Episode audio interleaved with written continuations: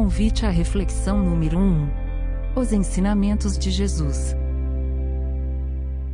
Olá, meus queridos irmãos. Aqui quem está falando é o Marcelo Peluzini. É um prazer poder fazer esse áudio para todos vocês. Espero que estejam bem, na medida do que é possível, nos tempos que nós estamos vivendo hoje em dia. Mas queremos crer que que tudo isso vai passar, que isso é apenas uma fase que a humanidade terrestre precisa passar e que no futuro muito breve poderemos nos reencontrar aí lá na casa de Joana, nos corredores, nas aulas, nas palestras. Se Deus quiser, com a bênção de Jesus, isso também passa. Mas o motivo do áudio de hoje é um convite à reflexão. Nesses tempos que nós estamos vivendo, tempos de pandemia, tempos de quarentena, onde estamos isolados, né, socialmente, estamos dentro de casa, convivendo aí de uma maneira mais intensa com os nossos próximos mais próximos, não é verdade? E sendo aí testados de, das mais diversas maneiras a casa teve agora um, pro, teve um projeto, apresentou um projeto para todos, de fazer esse convite à reflexão. E nós vamos começar o convite de hoje falando sobre alguns ensinamentos de Jesus. Logicamente que a gente não pretende esgotar todos os ensinamentos do Mestre, até porque a vida inteira do Mestre é uma vida dedicada ao ensino, né? das mais diversas maneiras. Então o mestre ensinava por parábolas, que era a maneira mais conhecida de ele ensinar, como a parábola do bom samaritano. O mestre também ensinava através de fatos extraordinários, não milagres, né? Nada sobrenatural, mas fatos sim extraordinários, como a cura do cego de Jericó, por exemplo, o mestre ensinava também através de profecias, como a profecia que consta lá em Mateus, capítulo 24, versículo 6, onde ele falava que vocês ouvirão falar de guerras e rumores de guerras, mas não tenham medo, é necessário que tais coisas aconteçam, mas ainda não é o fim. Essa passagem é uma passagem importante, para o momento que a gente está vivendo hoje. A guerra não é uma guerra entre as civilizações, entre os países. A guerra é a guerra contra o vírus, mas não deixa de ser uma guerra. E ali, em Mateus capítulo 24, versículo 6, Jesus já ensina que é necessário que tais coisas aconteçam, mas ainda não é o fim. Mas hoje, nós vamos falar sobre os ensinamentos diretos de Jesus. Não são parábolas, não são fatos extraordinários, não são profecias, são passagens da vida do Mestre, nas quais ele exemplificou e ensinou muita coisa para os discípulos e para todos que estavam ali compartilhando da presença do Mestre. Nós vamos começar esse convite à reflexão de hoje, falando sobre a passagem da casa construída sobre a rocha. Está lá em Lucas, no capítulo 6, versículos 46 a 49. Ele diz assim: E por que me chamais Senhor, Senhor, e não fazes o que eu te digo? Qualquer que venha a mim, ouve minhas palavras e as observa, eu vos mostrarei quem é semelhante é semelhante ao homem que edificou uma casa, e cavou, e abriu bem fundo, e pôs os alicerces sobre a rocha. E vindo a enchente, bateu com força a corrente naquela casa, e não a pôde abalar, porque estava fundada sobre a rocha. Mas o que ouve e não pratica é semelhante ao homem que edificou uma casa sobre a terra, sem alicerces, na qual bateu com força a corrente, e logo caiu. E foi grande a ruína naquela casa. Esse ensinamento é importante no momento que nós estamos vivendo hoje, momento de temeridades, né? um momento de dúvida sobre o que vai acontecer amanhã, né? quanto tempo vai demorar para passar essa tempestade que é essa pandemia. Mas essa passagem do Evangelho ela traz dois aspectos importantes. O primeiro aspecto é a importância da prática dos ensinamentos do Mestre. Né? A importância da prática diária dos ensinamentos. E isso pode ser feito em qualquer lugar, não necessariamente apenas na rua fora de casa. Pode ser feito principalmente dentro do lar,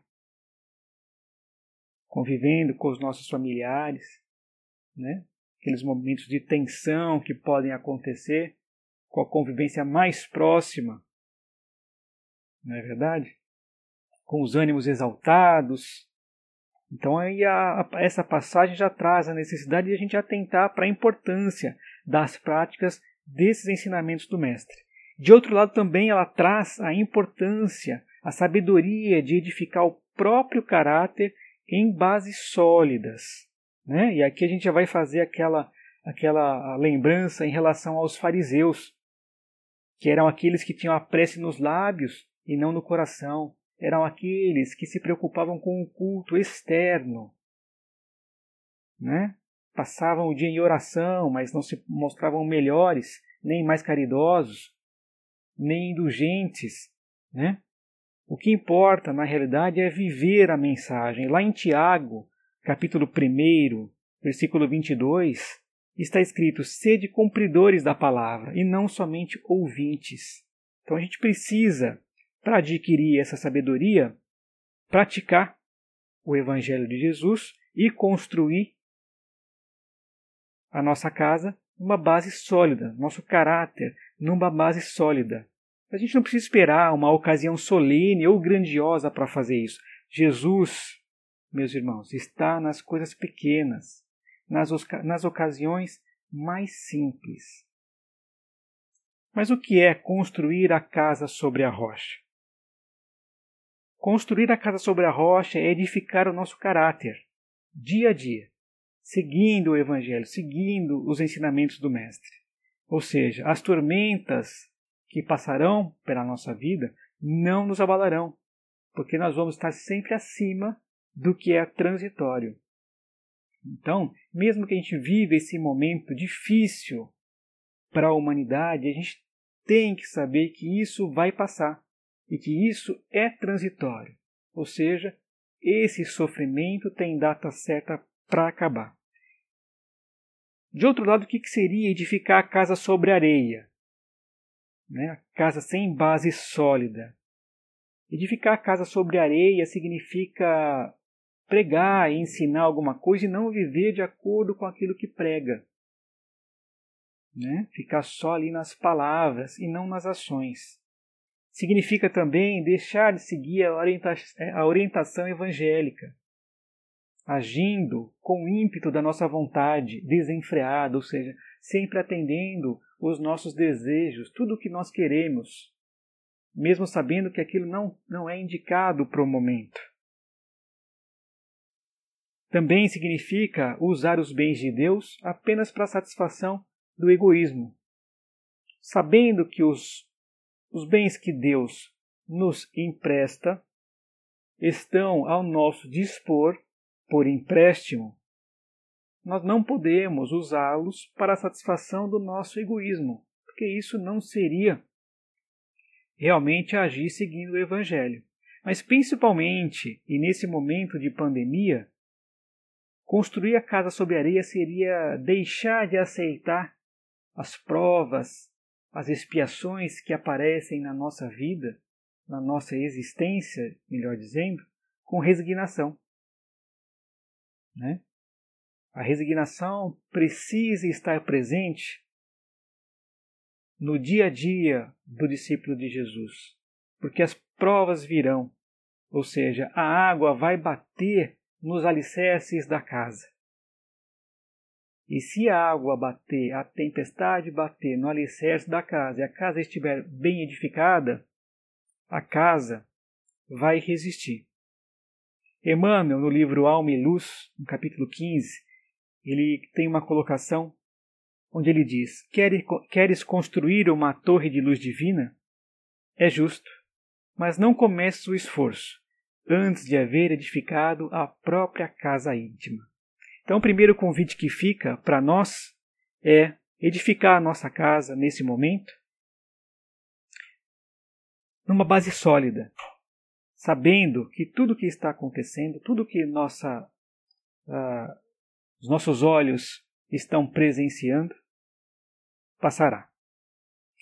O segundo ensinamento, a segunda passagem que eu gostaria de trazer à reflexão de todos, é a passagem do sal da terra e da luz do mundo.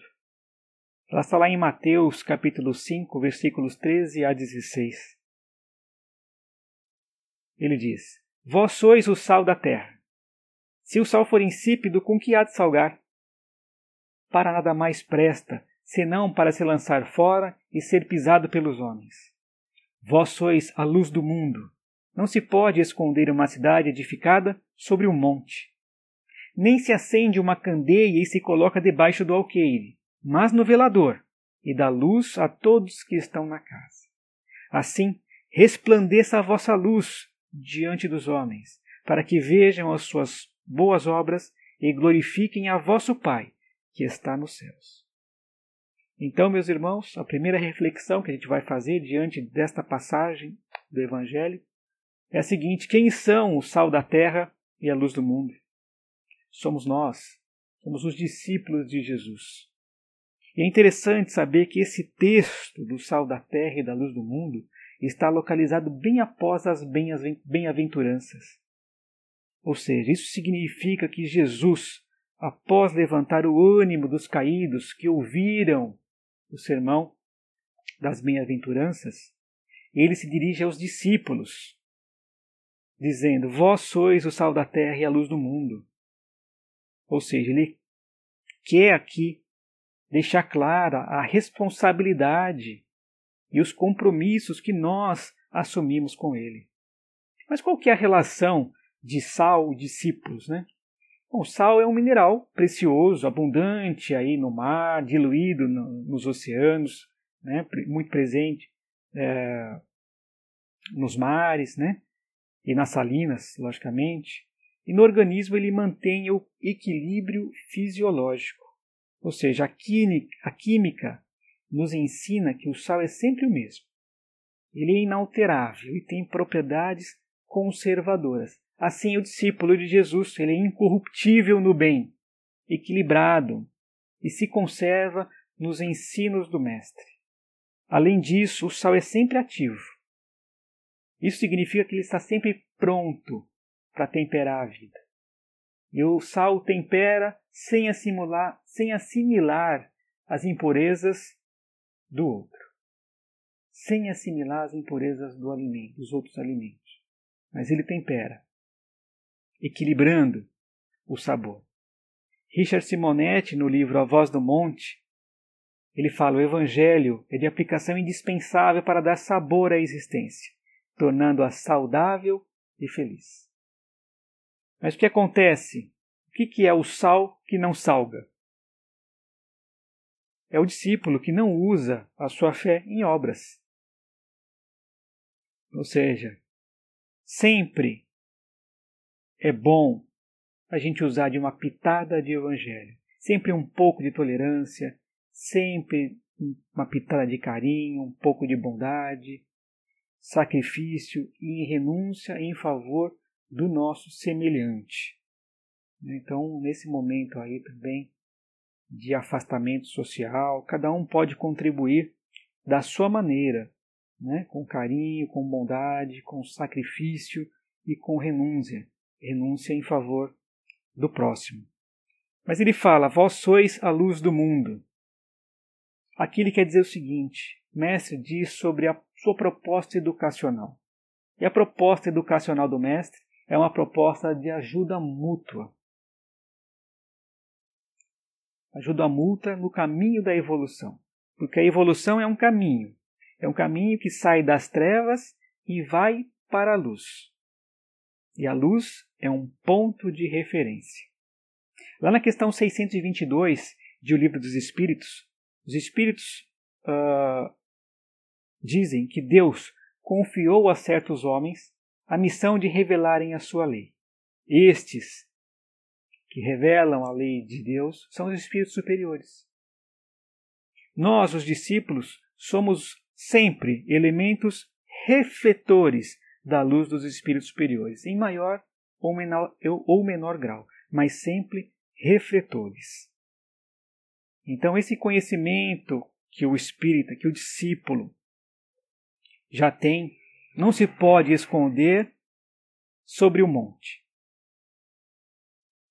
Não se pode acender essa candeia do conhecimento, da verdade evangélica e a esconder debaixo do alqueire. Daí a responsabilidade do discípulo, mais uma vez. Mais uma vez. Cada um, logicamente, vai assimilar as verdades de Jesus conforme a sua percepção e seu estado evolutivo. O fato é que a nossa luz sempre vai resplandecer, mas a glória é sempre do Pai, é sempre de Deus, que é o legítimo autor da vida. A próxima passagem que nós vamos falar nesse, nesse áudio é sobre o jugo de Jesus. Lá em Mateus, capítulo 11, versículos 25 a 26 e 28 a 30. Naquele tempo, respondendo, Jesus disse: Graças te dou, ó Pai, Senhor do céu e da terra, que ocultaste estas coisas aos sábios e instruídos e as revelaste aos pequeninos. Sim, ó Pai, porque assim te aprouve. Vinde a mim, todos que estáis cansados e oprimidos, e eu vos aliviarei. Tomai sobre vós o meu jugo, e aprendei de mim, que sou manso e humilde do coração, e encontrarei descanso para as vossas almas, porque meu jugo é suave e meu fardo é leve. Esse é um dos mais belos ensinamentos de Jesus, verdadeiro convite a todos nós então ele fala sobre certas verdades reveladas aos pequeninos e ocultas aos sábios e instruídos. Os pequeninos são os humildes, mas não os humildes em termos econômicos, financeiros. Os humildes em termos de a, a abertura aos ensinamentos morais de Jesus, a receptividade dos ensinamentos do Mestre. O sábio e os instruídos aqui significa os donos da verdade, aquelas pessoas autossuficientes que não percebem o estado de ignorância em que se encontram e repelem os ensinamentos morais do Evangelho de Jesus. Mas Jesus respeita o livre-arbítrio. Ele não vai abrir os olhos de ninguém à força, porque o progresso é uma lei. A alma que não aceita hoje vai aceitar no futuro. Vinde a mim, vós que estáis sobrecarregados e aflitos, e eu vos aliviarei. Este é um verdadeiro convite. Vinde a mim é uma expressão saturada de vibrações amorosas. Socorro e proteção divinas. São as mãos estendidas, o abraço fraterno, o secar das lágrimas, a oferta do ombro amigo de Jesus. Esse é um convite que Jesus faz a nós há 2020 anos, aguardando o nosso livre-arbítrio, aguardando que o nosso livre-arbítrio nos acione e nos movimente a Ele. Jesus faz um convite: vinde. Então nós precisamos nos movimentar a Ele. Lembra que falamos que a nossa Evolução é um caminho que sai da sombra e vai para a luz. Significa aqui um movimento. Precisamos de ação para, para ir até Ele. E o jugo de Jesus é o jugo de amor, é a caridade e do bem. Não das pseudo-necessidades, aquelas que atordoam os sentidos, que nos distraem do que realmente importa. Esse é um momento que a gente pode fazer uma reflexão sobre isso. Né? Estamos tendo aí um tempo um pouco maior para poder pensar um pouco mais nas nossas atitudes, nos nossos sentimentos, que emoções nós estamos cultivando dentro dos nossos corações, porque o mundo é cheio de distrações, de distrações. E essas distrações apenas alimentam o nosso orgulho e o nosso egoísmo, tirando a gente do caminho. Não é verdade? Mas Jesus fala: Tomai sobre vós o meu jugo e aprendei de mim, que sou manso e humilde de coração, e encontrareis descanso para as vossas almas. É uma promessa do Mestre. Devemos atentar para isso. Ele fala: Aprendei de mim.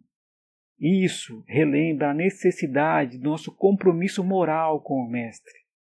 E quando ele fala encontrareis descanso, não significa que a gente vai encontrar ociosidade, não significa que a gente vai encontrar contemplação. Significa que a gente vai encontrar conforto. Conforto.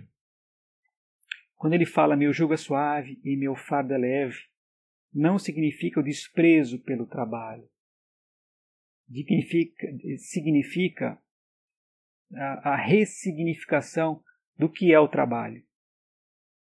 Na renovação do bem, como um processo gradativo, sempre à custa de muito suor ou mesmo de lágrimas.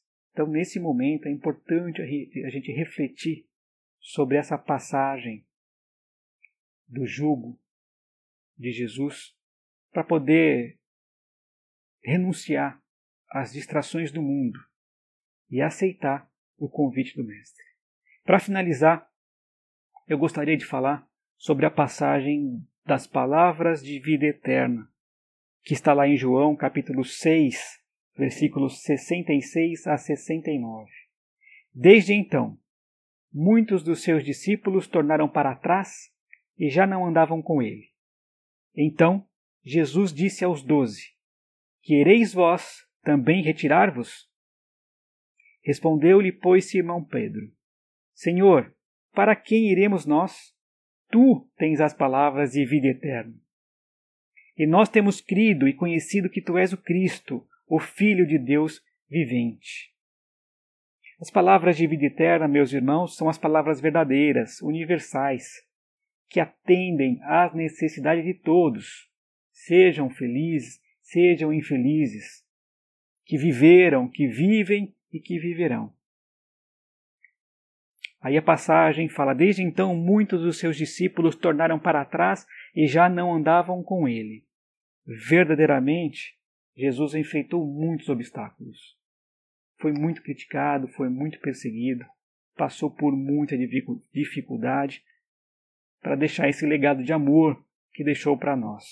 Independente do que ele passou, do que ele viveu, do que ele sofreu, sempre abençoou a todos.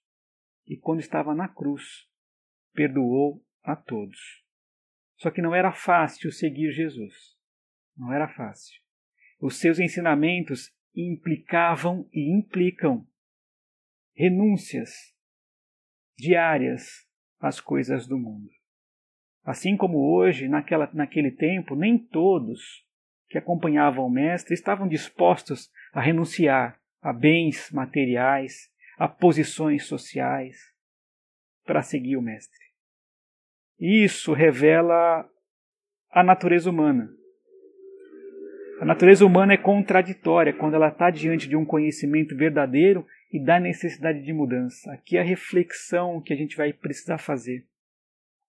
Que caminho que a gente vai poder escolher para seguir? sempre baseados na razão, para ser uma escolha definitiva e não uh, passageira, transitória.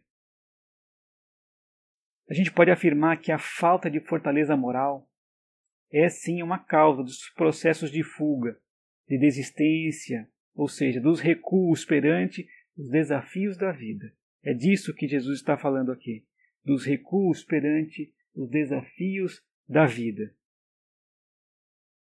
E aí ele fala daqueles que já não andavam com ele, retratando aqui o entusiasmo passageiro, aquele que era realmente um fruto de uma decisão apressada, superficial, que é totalmente oposta à fé raciocinada. Andar com Jesus, meus irmãos, é uma decisão séria, pessoal e intransferível.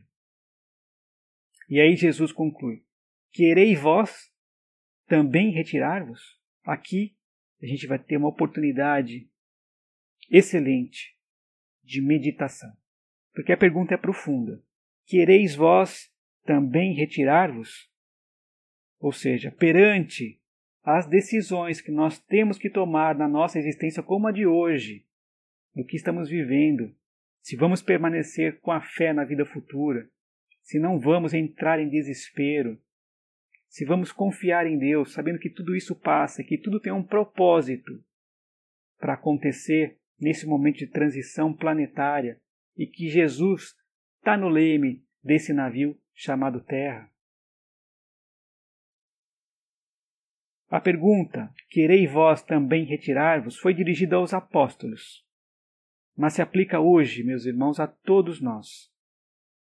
Será que na hora dos desafios, como esse que nós estamos vivendo hoje, um momento de provas, nesse momento de renúncias e de testemunhos, nós vamos nos retirar? Nós vamos deixar de andar com o Mestre?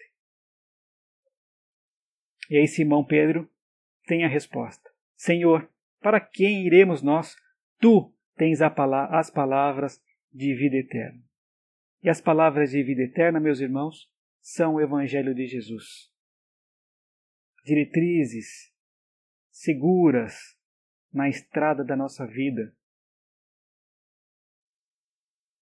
Que a gente ainda tem a percorrer um caminho longo pela frente, mas precisamos ter em mente que o Mestre nos guia, que os espíritos superiores nos auxiliam, estão presentes conosco, e que esse momento transitório de pandemia é um momento de testemunho, é um momento de reflexão, realmente, para que possamos fazer uma introspecção e, apurarmos os nossos sentimentos, os nossos pensamentos, os nossos relacionamentos e tomar uma decisão segura, tranquila, baseada na razão, de aceitar o convite do Mestre, de ir até Ele e encontrar descanso nos seus braços.